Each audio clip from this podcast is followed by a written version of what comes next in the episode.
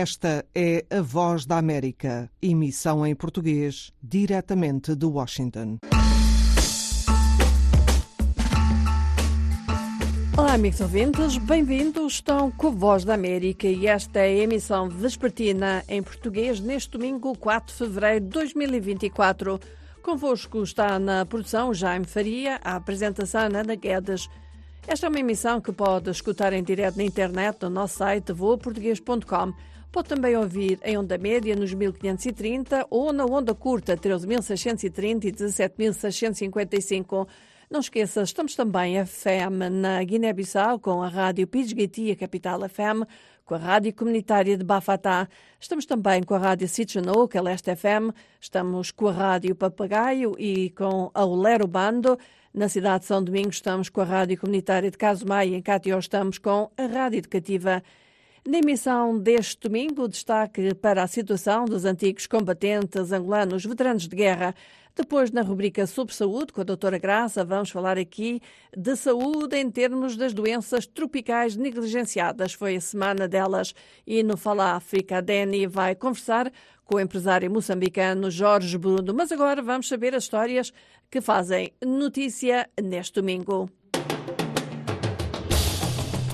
Obrigado, Ana Guedes. Mãe Miguel, com a técnica de Zainab Abdelrahman. Apresento as notícias a esta hora. O Comando Central dos Estados Unidos diz que conduziu um ataque de autodefesa na manhã deste domingo contra um míssil de cruzeiro antinavio Hut, preparado para ser lançado contra navios no Mar Vermelho. Numa declaração no X, a plataforma anteriormente conhecida como Twitter, o Comando Central dos Estados Unidos revela que as forças americanas determinaram que o míssil de cruzeiro nas áreas de Iêmen, controladas pelos Houthis, representava uma ameaça iminente aos navios da Marinha Americana e aos navios mercantes na região. O Comando Central diz que a sua ação garante a liberdade de navegação e torna as águas internacionais mais seguras e protegidas para os navios da Marinha Americana e navios mercantes. Os ataques marcaram a terceira vez que os Estados Unidos e a Grã-Bretanha conduziram uma grande operação conjunta contra lançadores de armas, radares e drones dos Houthi. Num comunicado no sábado, o Pentágono informou que os Estados Unidos e a Grã-Bretanha atingiram 36 alvos Houthi em 13 locais. O presidente americano Joe Biden foi informado sobre os ataques antes de partir no sábado para uma viagem de campanha na costa oeste americana, disse um funcionário de governo. O secretário de Estado americano, Anton Blinken, viaja ao Médio Oriente neste domingo, sua quinta viagem à região, no esforço contínuo para encontrar uma solução diplomática para o conflito. Os Houthis deixaram claro no sábado que não vão recuar. Republicanos na Câmara avançaram com um pacote de 17 mil milhões de dólares de ajuda militar a Israel e reabastecer as armas dos Estados Unidos. O projeto de lei deixa de fora mais ajuda à Ucrânia, sublinhando os desafios enfrentados pelos apoiantes de um pacote abrangente de segurança nacional, que também incluiria milhares de milhões de dólares para a fiscalização da imigração. A medida dá ao presidente da Câmara, Mike Johnson, e aos republicanos da Câmara a oportunidade de mostrar apoio a Israel, embora haja poucas hipóteses do Senado concordar com o esforço mais restrito. Enquanto isso, espera-se que o texto de um compromisso mais amplo do Senado seja divulgado neste fim de semana e uma votação teste importante sobre este pacote será realizada durante a semana. Estamos a apresentar as notícias aqui na emissão vespertina da Voz da América. Também aqui nos Estados Unidos, o julgamento de um homem acusado de matar duas mulheres nativas do Alasca está previsto para começar mais de quatro anos depois de uma mulher entregar um cartão de memória digital roubado que as autoridades dizem conter gravações horríveis de um dos assassinatos. A polícia diz ter reconhecido a voz com sotaque em alguns dos vídeos, como a de Brian Steven Smith, o nativo da África do Sul, que conhecia de uma investigação anterior. Smith se declarou inocente de 14 acusações, incluindo assassinato em primeiro e segundo graus pelas mortes de Kathleen Harry, de 30 anos, e Verónica Abushuk, que tinha 52 anos, quando a sua família reportou seu desaparecimento em fevereiro de 2019. O julgamento está previsto para iniciar segunda-feira com a seleção de um júri. O Ministério da Saúde de Gaza, administrado pelo Hamas, disse no domingo que mais de 27 mil pessoas palestinianas foram mortas e 66 mil ficaram feridos pelos ataques israelitas no território desde 7 de outubro. O Ministério também informou que 127 palestinianos foram mortos nas 24 horas anteriores e 178 ficaram feridos. Milhares de pessoas saíram, entretanto, às ruas no sábado em Israel, pedindo a renúncia do primeiro-ministro Benjamin Netanyahu e novas eleições, porque o governo ainda não elaborou planos para o retorno dos reféns e o fim da guerra. As forças de defesa de Israel disseram no domingo, no X, que era o Twitter, que as suas tropas encontraram armas, equipamento militar e ativos tecnológicos, além de granadas de foguete num complexo em Khan Yunis. No norte de Gaza, as forças de Israel disseram ter encontrado sete armas, três pistolas, equipamento militar, munições e granadas. E por último, neste bloco de notícias, estrelas da indústria musical se reúnem para a cerimónia anual dos prémios Grammy neste domingo, que pode culminar com outra conquista de Taylor Swift. A estrela pop de 34 anos de idade, no meio de uma digressão de grande rendimento na bilheteira, compete na categoria de álbum do ano, que pode ser o seu quarto com disco Midnights. Nenhum outro artista, nos 66 anos da história dos Grêmios, conquistou o cobiçado título quatro vezes. As lendas da música Frank Sinatra, Paul Simon e Steve Wonder ganharam três cada. A premiação será transmitida ao vivo pela cadeia televisão CBS e pela Paramount.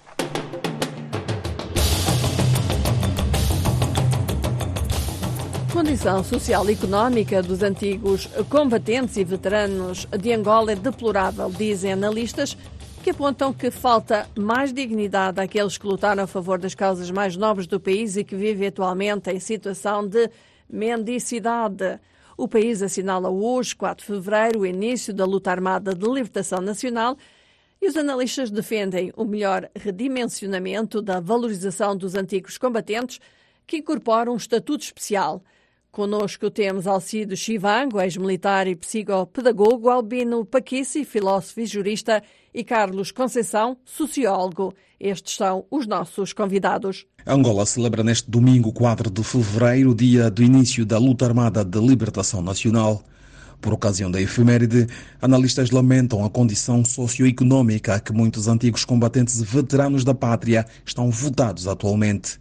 No dia a dia, aqueles que, com bravura e sentido patriótico elevado, deram início em 1961, na Baixa de Cassange, na província de Malange, a luta que culminou com o alcance da independência de Angola a 11 de novembro de 1975, experimentam dificuldades de natureza diversa, sendo alguns obrigados a mendigar para poder se alimentar.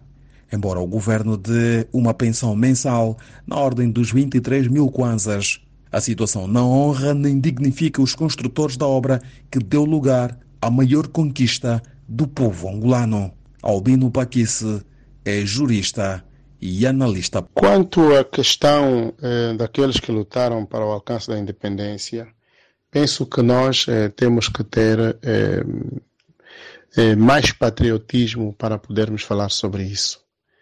Em todos os países, eh, os pais da independência e aqueles que lutaram pela independência, é evidente que tem sempre os seus líderes, é?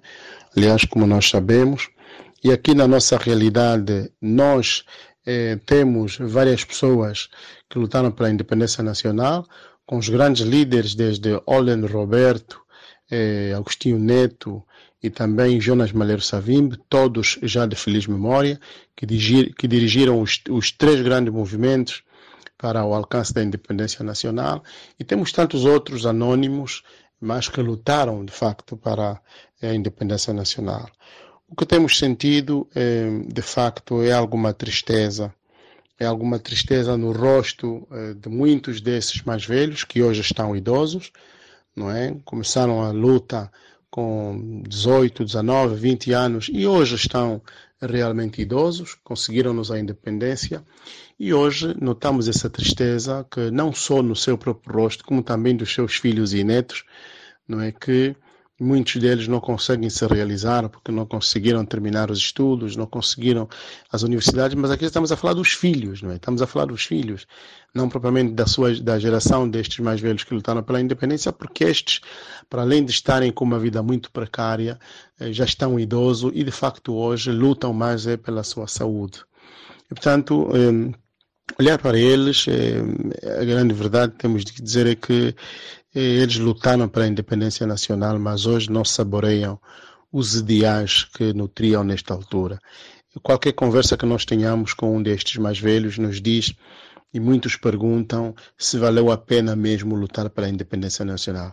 E quando figuras desta natureza perguntam se valeu a pena ter lutado pela independência nacional, e significa uma coisa muito clara. Significa dizer que aqueles que assumiram o poder depois da conquista da independência estão a fazer ou o mesmo ou pior do que efetivamente o colono português que cá ficou durante 500 anos. Devia preocupar eh, os políticos para o também filósofo e docente universitário Albino Paquice, em face da atual conjuntura, a condição social e econômica dos antigos combatentes e veteranos da pátria tem sido uma das causas de algumas revoltas sociais de ex-militares pelo que a abertura para o entendimento e o diálogo seria uma das soluções. Qualquer sociedade ou grupo que se sinta oprimido e com direitos reclama pelos seus direitos. Aliás, nós sabemos muito bem disso. E que a consequência tem sido, de facto, as grandes revoltas e as grandes convulsões sociais. Mas o nosso entendimento é que o povo angolano é pacífico. Pese embora as condições dos últimos tempos, as condições sociais têm estado a apertar e as famílias estão cada vez mais sufocadas, o povo angolano é pacífico. Agora, nós também temos percebido que os antigos militares, de facto, que têm direitos, têm feito várias reclamações. Hoje tem havido algumas manifestações, aliás, nós temos acompanhado, mas para que o governo se previna de futuras convulsões sociais, essencialmente porque as condições materiais vão apertando todos os dias, as prevenções que tem encontrado nessa matéria é a abertura para o diálogo. É preciso que o governo se abra ao diálogo, essencialmente através do Ministério da Defesa e Veteranos da Pátria, uma abertura para o diálogo, porque porque os militares são militares e não convém a ninguém que governa que os militares se revoltem, ou então os antigos militares se revoltem, por uma razão muito simples, porque muitos deles viveram grandes traumas, muitos deles são de facto homens do gatilho e da guerra, e deixá-los numa condição deplorável não é bom para a própria segurança do Estado. Aliás, é por isso que nós hoje, para além da nova lei sobre a segurança nacional, nós temos reforçado também, pelo menos é o que nós conseguimos ver, é, o, o, aquilo que é o bolo para para a segurança nacional, é também por conta dessas situações,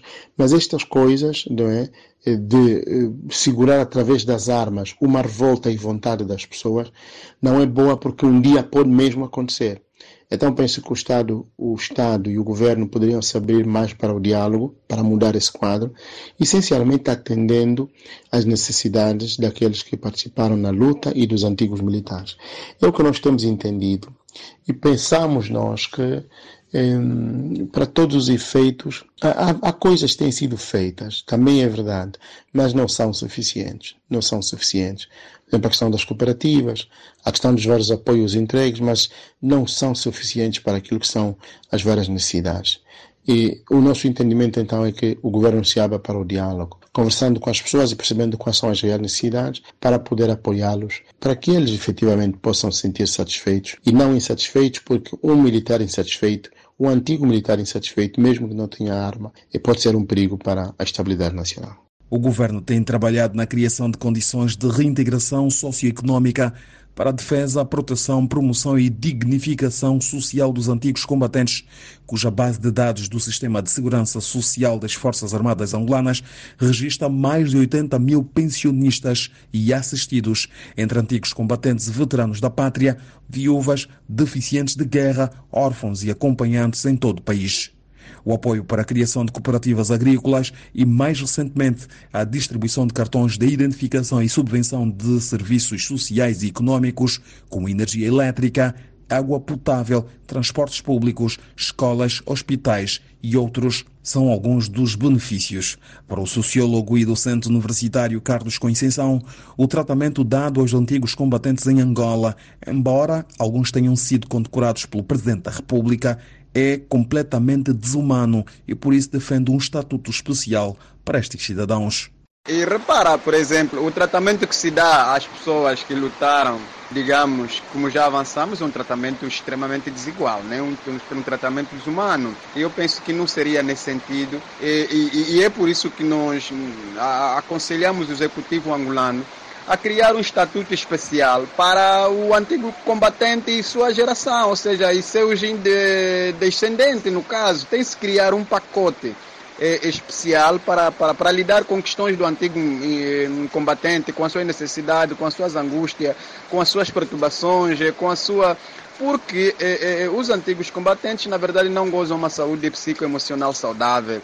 Eh, tanto é assim que vejam seu sonho frustrado, vejam seu sonho apontado, vejam suas expectativas totalmente frustradas e, de facto, não é bom. Nós não temos sabido reconhecido, reconhecer, desculpem, os antigos combatentes. são, de facto, os verdadeiros heróis. Os verdadeiros heróis não são os deputados, não são os governantes, não são efetivamente é, este que hoje é, apossaram-se do poder político, no, no, nosso entendimento, são efetivamente esses que lutaram para a autodeterminação do país, para que o país fosse se tornar independente, fosse livre e assim por diante. Por isso é que eu calculo que é, era necessário criar um pacote especial eh, digamos, para lidar com as questões do, do antigo combatente. Isso estaria mesmo cabimentado, digamos, no Orçamento Geral do Estado. Eu não estou a falar do próprio Ministério em si, que também é um ministério, eh, digamos, quase que é um ministério, eh, pronto, relegado a, a segundo, a terceiro, porque isso, aliás, não é quem não é o quem estou a inventar. É só verem as longas filas que e a forma como as longas filas, de facto, quando chega aquele período de pensão, quer nos próprios espaços, dos, nos próprios eh, espaços onde se fazem o cadastramento para os pensionistas, quer nos próprios bancos que foram definidos para fazer os pagamentos desses pensionistas e assim sucessivamente. Reprovo este modelo e, na verdade, é um modelo deplorante eh, e que não se aconselha, né? Pelo menos que os antigos combatentes ganhassem o equivalente a 20% do salário dos deputados à Assembleia Nacional, reforça o analista social. É, isso cria revolta social interessante. Repara que quem votou, por exemplo, está efetivamente numa situação de desproporcionalidade bastante avançada. E, e aquele que supostamente é o tal deputado tá, é, vive num condomínio, vive numa centralidade, tem um V8, etc. Tem uma série de regalias e, e, e que de facto aquele que votou não tem. E eu só até aconselho, sugiro às autoridades angolanas, na nossa opinião, era necessário eh, repensar esses 23 mil kwanza que se dá aos antigos combatentes. Nós até eh, deveria ser eh, o contrário, os antigos combatentes, mas para não eh, eh, eu sou de opinião de que 20% eh, do salário dos deputados seria o, a pensão dos pensionistas, né? Eu acho que traria um ligeiro conforto, e também não seria suficiente, mas um ligeiro conforto em, em, em relação a esses 23 mil kwanza atual que se dá a, a eles, né? Tanto isso não, não, não, não dignifica e, e, aliás, traz remorso, é, porque só nós aqui que quem lutou é, não é endeusado, não é venerado, é, passa depois é, de herói para mendigo, né? E pronto, então é fundamentalmente isso. E olhar para esta outra questão, né, que tratamento deve ser dado é, é um tratamento integral, né? Isso como devem ver é integral, é cabal, é global e não pode ser um tratamento é, com algum sentido de desproporcionalidade, de desigualdade. Necessário que se dê um tratamento mais condigno, mais inclusivo e que até devia, por exemplo, se, se tratar cartão, é, digamos, é, do antigo combatente, esse cartão iria lhe permitir ter acesso a todos os serviços, é, serviços digamos até alimentares, serviço ligado à rede de transporte, serviço ligado à rede alimentar, eh, serviços ligados a, a, a, outros benefícios sociais, de modo que o, antigo combatente se, sinta-se mesmo à vontade, por um lado, e sinta-se integrado. Pensamos nós que deve, deve, deveria ser esse caminho. O tratamento dado aos veteranos de Angola se traduz também na falta de patriotismo, de civismo e de amor à pátria, afirma Alcides Chivango, ex-militar das Forças Armadas Angolanas, mestre em Psicologia do Trabalho e das Organizações.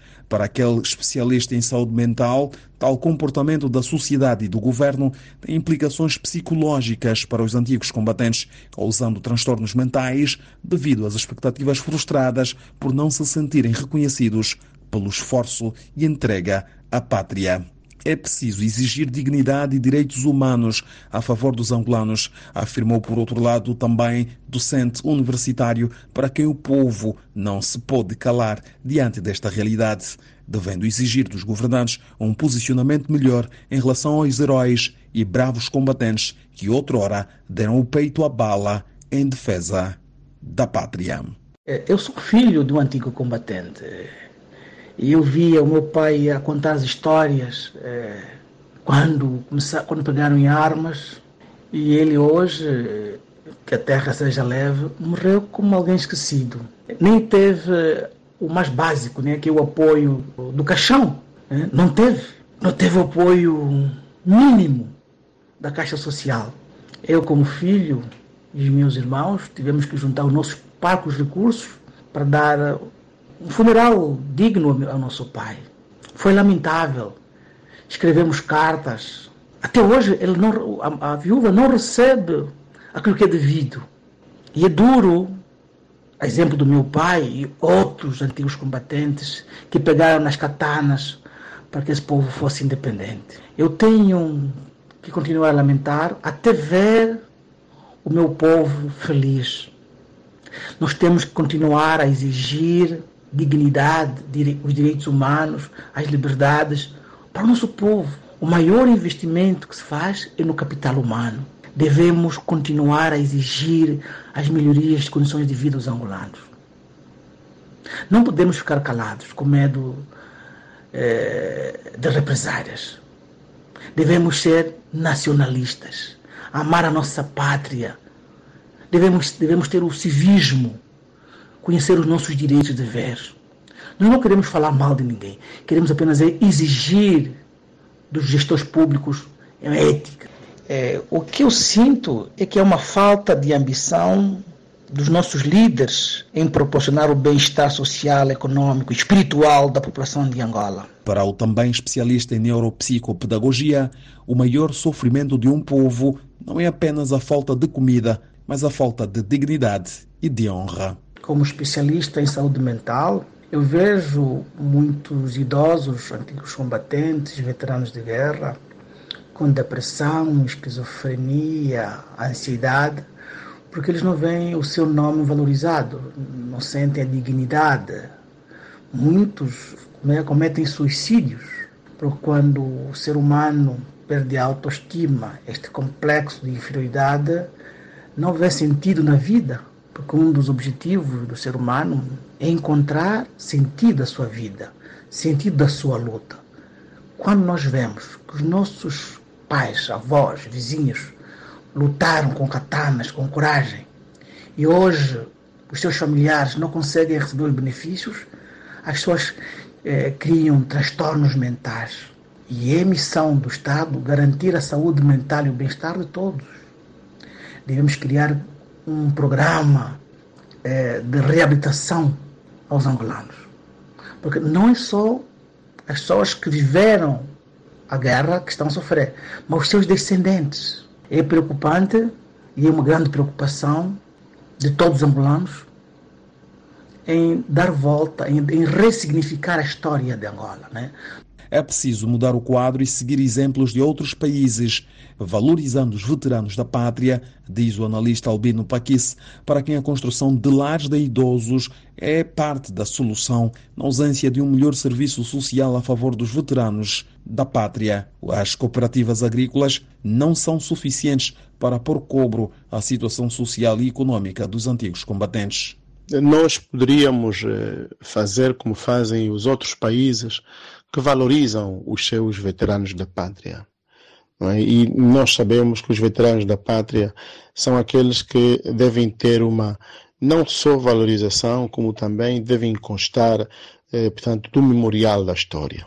E a grande realidade é que, para lá de nós estamos a viver uma crise que já dura muitos anos, já dura alguns anos, a grande realidade é que eh, aqueles que lutaram pela independência nacional não têm uma condição social, eh, portanto, satisfatória. Olhamos para os ex-militares desmobilizados, portanto, das, das, das, fal, das FALA, por exemplo, da parte da UNITA e das FAPULAS também, e todos os outros ex-militares do nosso país que não puderam ser integrados ou nas Forças Armadas Angolanas ou não puderam ser integrados nas forças eh, policiais, e todos eles numa condi uma condição demasiado precária.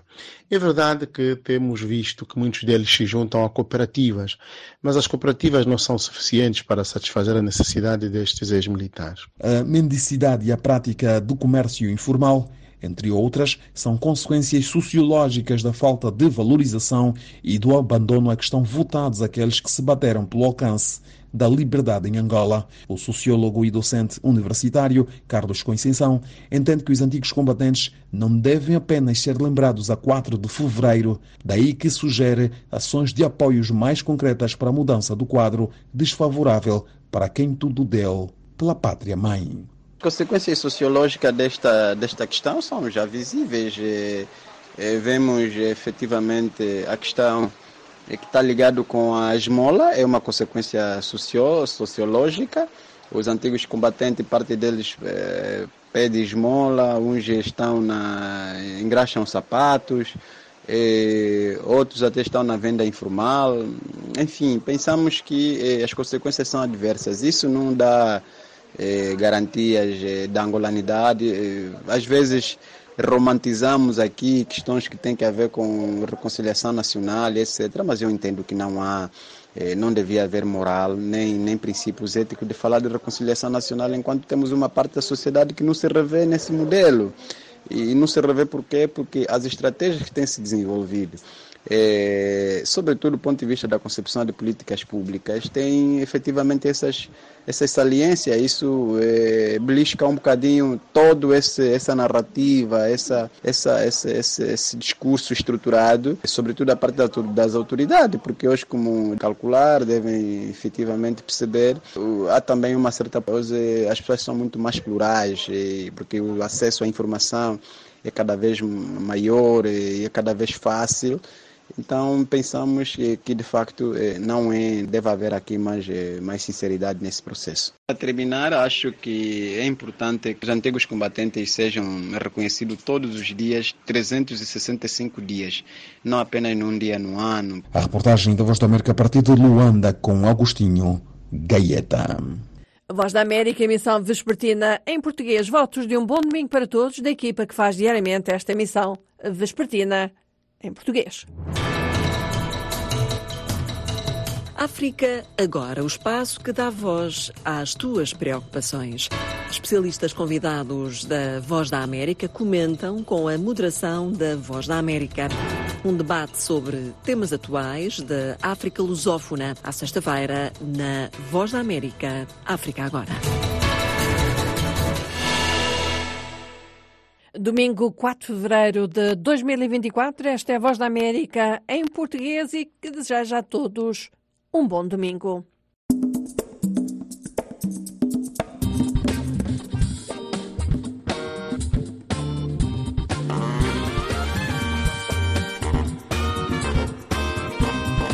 Segunda sexta-feira, a equipa da Voz da América em português apresenta 30 minutos de informação no Washington Fora de Horas, que pode ver no Facebook, no YouTube e no nosso site na internet www.voaportuguês.com. Washington Fora de Horas começa às 12h30 em Cabo Verde e 13h30 em São Tomé e Príncipe na Guiné-Bissau. Washington Fora de Horas está em Angola a partir das 14h30 e em Moçambique às 15h30. Junte-se a nós de segunda a sexta-feira no Washington Fora de Horas. A Voz da América em português está também nas redes sociais, Instagram, plataforma X, YouTube e, claro, Facebook. Não esqueça, estamos na internet em voaportuguês.com. O nosso número do WhatsApp é mais um 202 251 9466.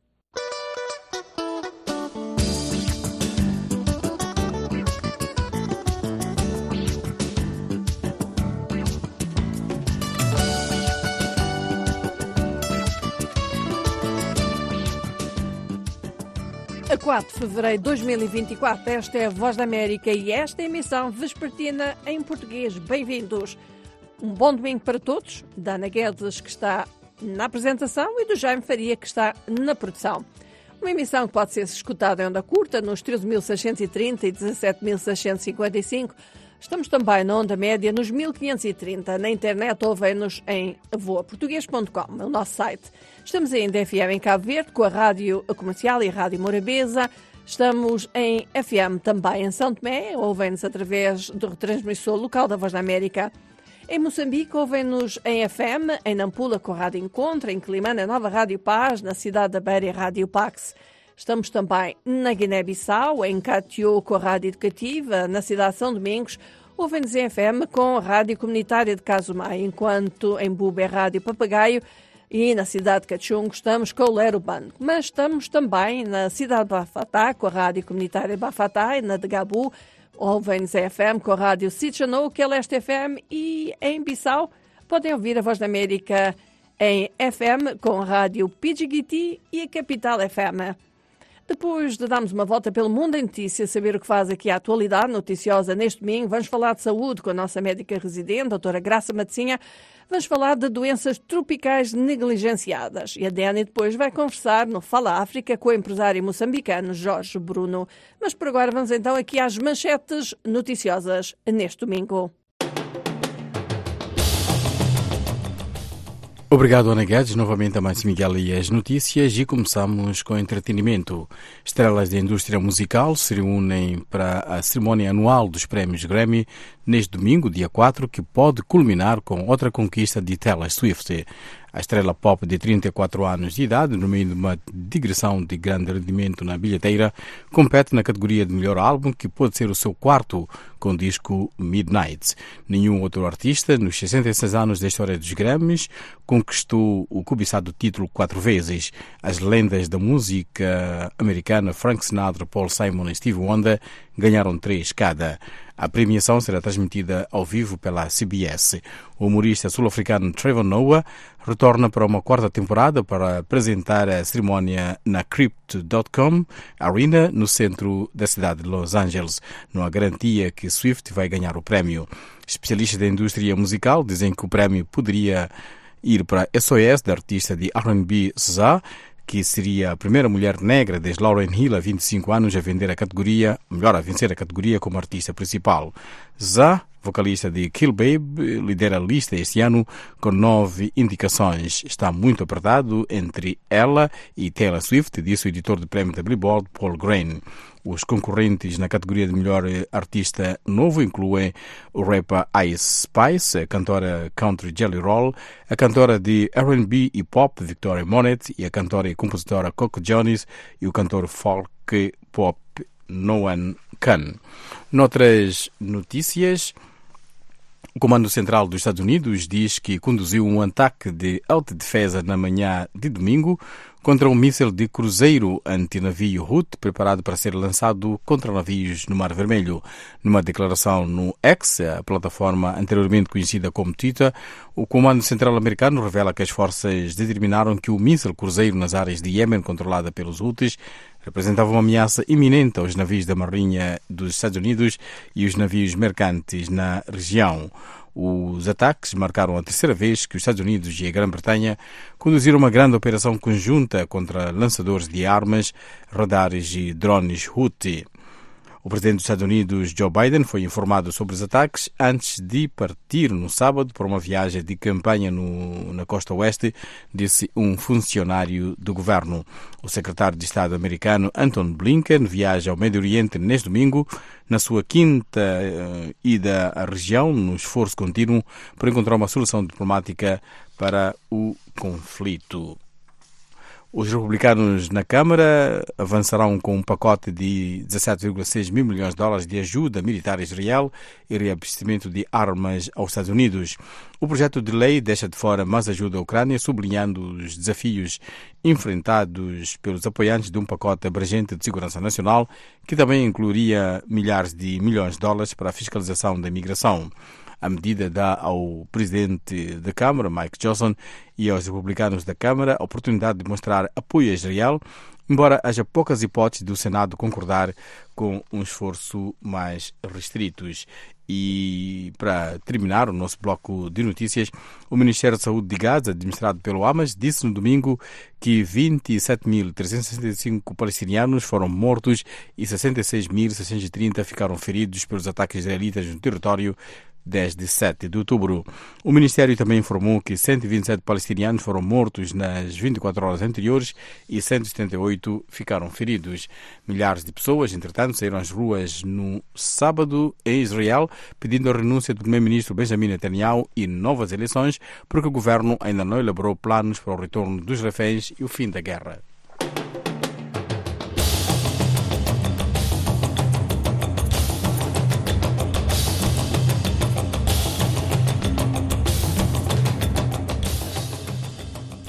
Obrigada, não esqueça, esta emissão pode ser escutada também em direto na internet do nosso site, que é voaportuguês.com. Vamos agora então falar de saúde e hoje vou conversar com a doutora Graça Matosinha sobre as doenças tropicais negligenciadas. Ora então, amigos ouvintes, olá, bem-vindos a este espaço de saúde aqui na Voz da América, em que vamos conversar, como conversamos todas as semanas, sobre doença com a doutora Graça Matosinha. Olá, doutora Graça, como vai? Olá, Ana. Olá, amigos ouvintes. Bom, eu estou bem, espero que a Ana esteja bem e os nossos amigos ouvintes também.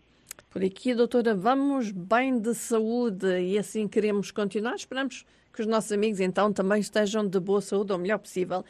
Doutora, vamos falar uh, esta semana de doenças tropicais negligenciadas, porque uh, se celebrou a Semana das Doenças Tropicais Negligenciadas. Uh, Moçambique é um país onde se registra, segundo eu li, um aumento dos casos de 4 das 20 doenças tropicais negligenciadas. Já iremos falar disso, mas para já, doutora, o que, que são doenças tropicais negligenciadas? Um, bem, Ana, um, o nome, o nome já, já, já supõe, não é? Um, as doenças tropicais negligenciadas um, são doenças um, que, que são comuns nas regiões tropicais, que afetam mais de 1,7 bilhão de pessoas, principalmente as pessoas vulneráveis. Uh, entretanto, uh, são doenças que foram consideradas diria, não, não de grande preocupação ou não prioritárias, por isso é que acabam se chamando negligenciadas, mas que uh, os dados têm estado a mostrar que de negligenciadas não tem nada, porque de facto são, são doenças que, que acabam ganhando um, um lugar muito importante pela sua frequência em algumas uhum. regiões e, e, e isto naturalmente um, impõe um, um, uma medida ou um posicionamento diferente por parte das autoridades de saúde. Doutora, eh, eh, há doenças tropicais negligenciadas que nós já falámos aqui algumas eh, várias vezes, mas para recordar, quais são assim as principais uh, doenças tropicais negligenciadas que ocorrem uh, por exemplo, uh, em Moçambique, que ocorrem em África? Bem, uh, Ana, primeiro dizer que são várias, são várias doenças tropicais uh, negligenciadas, mas há, há 20 uh, que são mais comuns e, e, são presentes na região. E dessas as mais frequentes são aquela que nós chamamos de anseníase ou, ou lepra, temos a dengue, temos a leishmaniose, temos a esquistosomose, ou que, que, também é conhecida como bilharziose, temos a raiva, uh, que é transmitida por cães, temos a escabiose, que outro nome é sarna, temos a doença de Chagas, temos as, as parasitoses intestinais e, e, o tracoma, que é, uma, que é uma infecção dos olhos. Portanto, essas são das mais comuns dentro das, das, 20, das 20 doenças que estão um, presentes uh, na maior parte das regiões. Doutora, dentro dos sistemas de saúde, como é que se como é que se respondem a estas doenças uh, tropicais negligenciadas quando elas se confrontam, por exemplo, com casos como uh, problemas cardíacos, questões de cancro? Como é que se atende, doutora, uh, nos nossos países, estas doenças tropicais? Bem, uh, das doenças tropicais negligenciadas, uh, há várias delas que têm medidas de prevenção, quer seja medidas de prevenção individual ou coletiva. Uh, por exemplo, se nós falarmos da dengue, que, que, é comum em alguns países, nós falamos, por exemplo, uh, das parasitoses intestinais, se nós falamos do tracoma, há naturalmente medidas de saúde pública para a prevenção dessas doenças. Uh, entretanto, as medidas têm que ser têm que ser bastante abrangentes, não é? Que é para minimizar a transmissão, nos casos em que em que está-se diante de, de, de, um surto ou uma epidemia dessas doenças. É preciso que haja medidas muito, muito incisivas, mas que têm que ser aplicadas de forma coletiva, não é? Não se pode fazer uhum. há medidas individualizadas nessas circunstâncias, porque normalmente são doenças que afetam muita gente de uma, de uma única vez. Por exemplo, quando nós temos sarna, muitas crianças vão ter sarna, porque a sarna é altamente transmissível.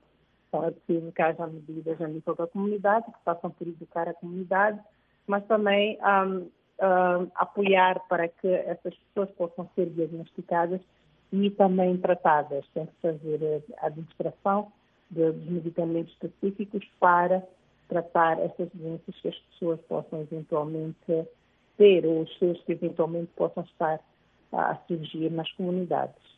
Doutora, em termos gerais, uma vez que uh, disse que há cerca de 20 doenças uh, tropicais negligenciadas que aparecem com frequência, uh, como mencionou, qual é a, doença? Há alguma dessas doenças que, por exemplo, tem tendência a subir? em termos dos números, há alguma delas tem tendência, está com tendência para diminuir o número de casos? por exemplo, em Moçambique? Bem, Ana, cada, cada uma delas tem, tem, tem uma, uma história natural diferente, não é? Ah, se nós olharmos, por exemplo, para a semia, que, que é a lepra, essa é uma doença que durante várias, várias décadas um, o número de casos foi reduzindo a nível de, de, vários países, vários países inclusive declararam que estão livres dessa doença. Mas, naturalmente, uh, há em alguns países um, um e outro caso, alguns países têm uma tendência de, de registro de, de, um aumento, ainda que seja singelo, dos casos e, e, e naturalmente, isso requer um outro tipo de, de atenção.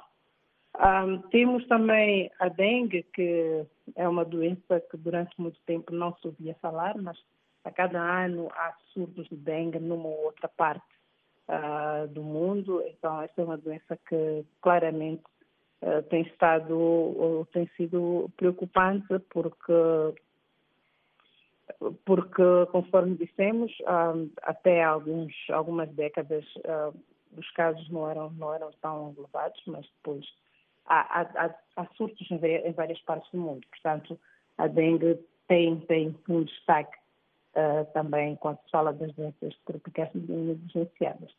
Uh, aqui também temos as uh, doenças como o sarampo, a sarna, perdão, que, que é uma doença que afeta muito as crianças e, e pelo sim, pelo não, em locais onde há problemas, uh, principalmente de saneamento do meio, essa doença tende a, tende a afetar muito mais, não é? Então pode sim haver um e outro surto de, de sarna nas comunidades por causa mesmo da alta transmissibilidade desta, desta doença. Uh, temos também uh, temos também a, a esquistosomose, que é a bilharziose, que esta é, é uma daquelas doenças que transmite-se muito por água contaminada, não é? E, e e essa doença é, é, é bastante comum, principalmente nas regiões eh, que, que, que, têm um rio próximo, as regiões ribeirinhas, em que as pessoas têm prática de usar a água do rio, quer seja para banho, para lavar a roupa ou para o consumo doméstico. Então, essa doença é bastante comum e, e, e, e afeta também muitas pessoas, entre crianças e adultos. E temos também as doenças, um, as doenças ou as infecções do, do, do, do trato ou digestivo, não é? Que seriam uhum. as uh, já que estamos a falar das, das uh, vulgarmente conhecidas lombrigas, que também são bastante comuns e, e, e que causam anemia, deficiência de vitamina A e deficiência, de crescimento nas crianças. Portanto, são doenças que são comuns e, e apesar de, de, existir o termo doenças tropicais negligenciadas, essas são doenças comuns e que naturalmente merecem um, um, uma atenção muito especial porque requerem uma abordagem integrada, não é? Uhum. Com ações que sejam multissectoriais, iniciativas combinadas, eh, mesmo para reduzir o impacto negativo na saúde e no bem-estar uh, das pessoas. Doutora, uma das coisas que se diz sobre uh, daí o termo também negligenciado é que a nível global de saúde global são um tipo de doenças que recebem menos atenção e menos financiamento. Não há, por exemplo, tanta investigação uh, sobre a doença do sono como há sobre o cancro da próstata, por exemplo porque aparece em regiões do planeta ou em comunidades mais vulneráveis e eh, com um índice de pobreza mais elevado. Eh, como é que se pode uh, pensar em ter mais financiamento para acabar com algumas destas doenças que poderiam, se não acabar, doutora, pelo menos reduzir a sua incidência? Pois, um, Ana, um, esse, é um tópico bastante interessante porque consideram-se consideram doenças negligenciadas, mas na verdade estas doenças continuam sendo uh, principais causas de morbidade e mortalidade em, em, algumas regiões do mundo, principalmente nos países e, e populações de baixa renda. Então, são doenças muito importantes, mas que efetivamente um, há, há, necessidade, sim, de um, de fazerem parte da agenda política, não é? É preciso que haja consciência sobre os riscos da transmissão dessas doenças e também as consequências que possam trazer para as populações. E a partir daí, naturalmente, eh, aumentar-se a consciência sobre essas doenças, porque se não houver uma consciência elevada, de forma natural não há de haver investimento ou investimento necessário para a prevenção, para a investigação eh, e também para a, a, disponibilização de tratamentos eficazes para essas doenças. Portanto, essa questão de aumentar a consciência, principalmente de, das autoridades de saúde, mas também dos decisores políticos, é muito importante, porque só assim é que teremos recursos a serem canalizados para a prevenção, o, o tratamento e controle dessas doenças que, infelizmente, acabam ficando para trás em relação às doenças como malária, tuberculose, HIV e uhum. outras. E pronto, amigos ouvintes, assim nos vamos despedir. Estivemos esta semana a falar com a doutora Graça Matinha sobre doenças tropicais negligenciadas, muitas, uh, são cerca de 20 que a Organização Mundial de Saúde destaca muitas delas presentes nos países para onde nós transmitimos. Vamos então despedir-nos da nossa audiência, desejando a todos eh, uma boa semana de saúde, ao melhor possível. Estaremos juntos de novo e também para si, doutora, uma boa semana de saúde e, como sempre, continuamos juntas. Vamos juntas já, numa semana cheia de saúde para si também. Voltamos a falar para a semana. E até lá, lembrem-se de cuidar da saúde, que é bem mais precioso que nós temos.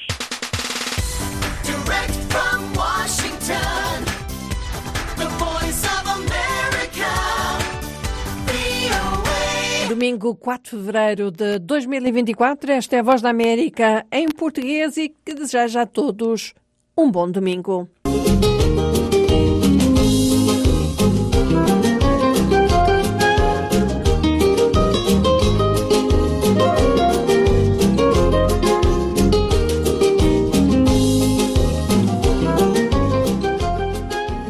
Recordamos, segunda a sexta, pode ver no nosso site e também no Facebook 60 segundos de imagens noticiosas de África e do mundo. Encontra-nos em voaportuguês.com. No Facebook, pode escrever Voa Português. O África Agora é o programa semanal da Voz da América em português, onde se fala de temas atuais que mexem África. Pode assistir o África Agora no YouTube, Facebook, no nosso site voaportuguês.com, mas pode também escutar na emissão de rádio. O programa está no ar durante 30 minutos a partir das 16 horas em Cabo Verde, 17 horas na Guiné-Bissau e São Tomé e Príncipe, 18 horas em Angola e 19 horas em Moçambique. Ligue-se a nós, contamos com a sua companhia. Hoje, na rubrica Fala África, Denis Teski conversa com o empresário moçambicano Jorge Bruno sobre a sua plataforma 100 vezes mais que visa capacitar a juventude a desenvolver as suas habilidades e competências.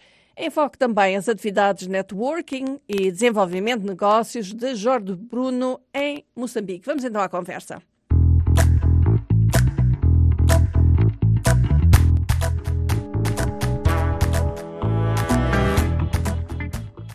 Olá pessoal, aqui é a Dani Steski. Hoje no Fala África Voa Vamos conversar com Jorge Duarte Bruno, um empreendedor visionário e líder em Moçambique. Sua trajetória pessoal é inspiradora e sua dedicação ao desenvolvimento de jovens africanos e ao fortalecimento da comunidade empresarial em Moçambique é notável. Vamos explorar sua plataforma de transformação para alta performance 100 vezes mais que visa capacitar a juventude e desenvolver suas habilidades e competências. Além disso, vamos falar sobre as atividades de networking e desenvolvimento de negócios que Jorge Bruno lidera, contribuindo para o crescimento econômico local e para a construção de um ambiente de negócios robusto em Moçambique. Seja bem-vindo ao Fala África Voa! Oh, Dani, como está? Muito obrigado pelo convite. É um privilégio, é uma honra estar aqui. Muito obrigado por ter me escolhido. Uau, eu me sinto muito honrado de falar consigo e partilhar um pedacinho da nossa história, do nosso trabalho aqui em Moçambique. Obrigado. Jorge, estou muito feliz de você estar aqui. E olha, o mundo de negócios é dinâmico, diversificado e cheio de oportunidades. Pode nos contar mais sobre sua plataforma de transformação para alta performance 100 vezes mais e como ela funciona?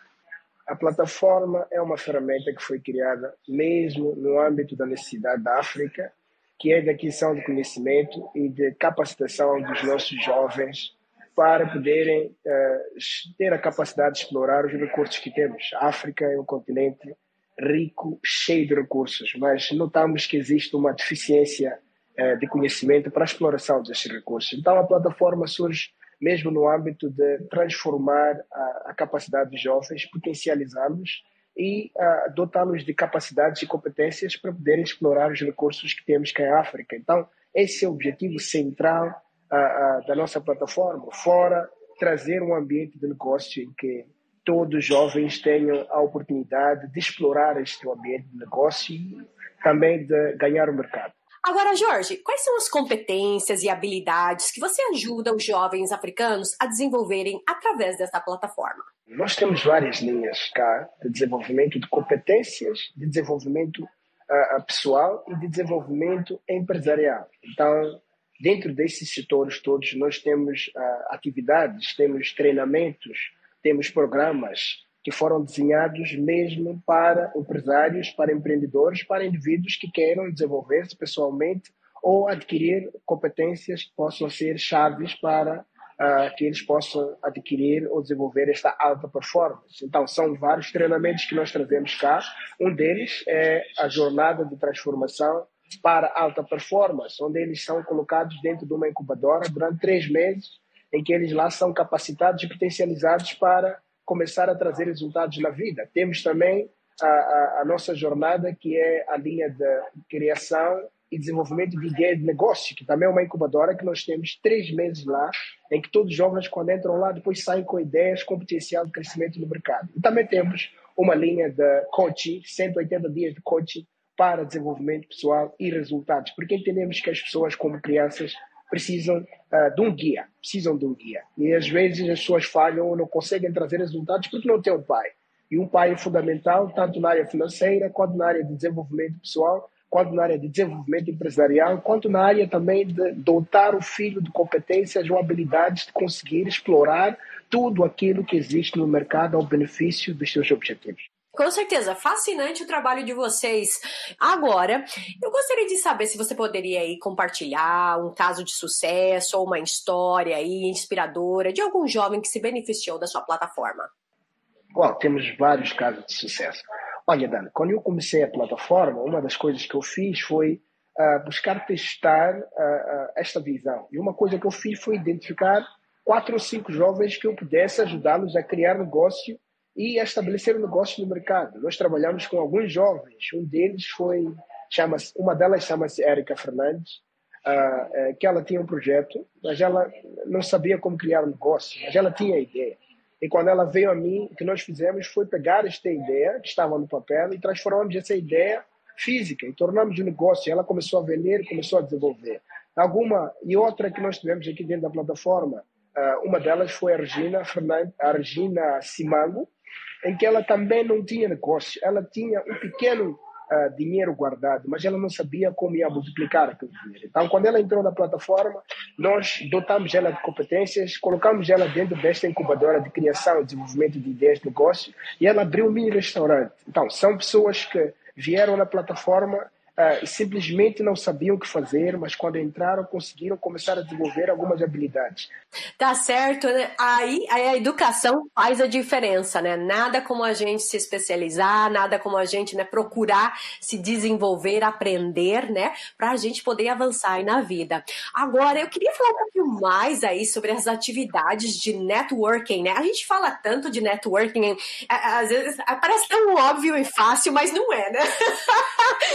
Ah, então eu queria que você falasse aí sobre essas atividades que você e a sua equipe têm desenvolvido em Moçambique e quais são os objetivos dessas iniciativas. Nós existimos para ajudar. Quando Deus deu-nos essa visão, foi uma visão que tocou meu coração, mas começou a abrir-me a, a, mente a olhar para Moçambique, não é Maputo, mas na, na, na perspectiva mais a, a, do país todo. Então, nós, na atividade networking, nós temos buscado criar atividades que buscam conectar os jovens e também que buscam a explorar a, a, o, empre, o, empreendedorismo local. Nós temos várias pessoas cá que têm alguns pequenos negócios, que às vezes não têm a oportunidade de expor os seus negócios porque a, a FACIM é, é, cara, talvez, no final do ano aqui em Moçambique. Nós temos um programa que é a nível provincial aqui em Moçambique, que chama-se Facim. Todos os finais do ano nós temos em outubro.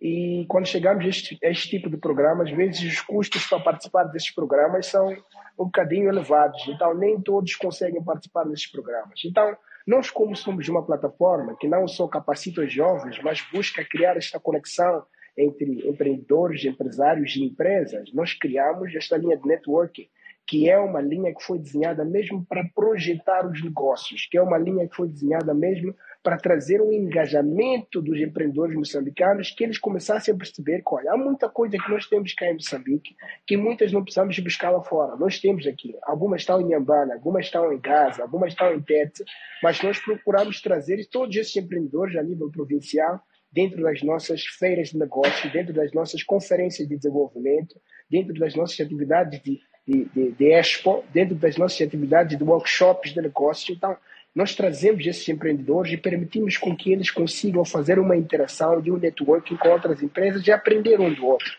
Porque estamos dentro do mercado, não estamos a competir, estamos para aprender. E um grande empresário que quer aprender, aproveita dessas oportunidades para expandir ou escalar no seu negócio. Então é isso que nós fazemos.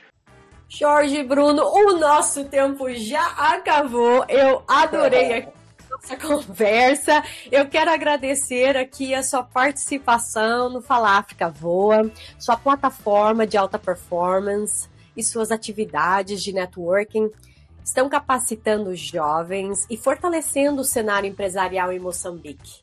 Sua paixão e visão me inspira a acreditar que o desenvolvimento pessoal e econômico é possível com dedicação e comprometimento.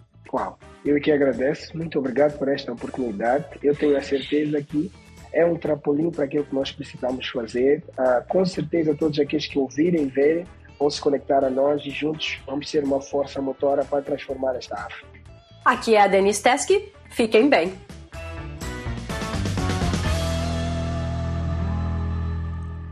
E assim nos despedimos. Foi a emissão Vespertina em português da Voz da América.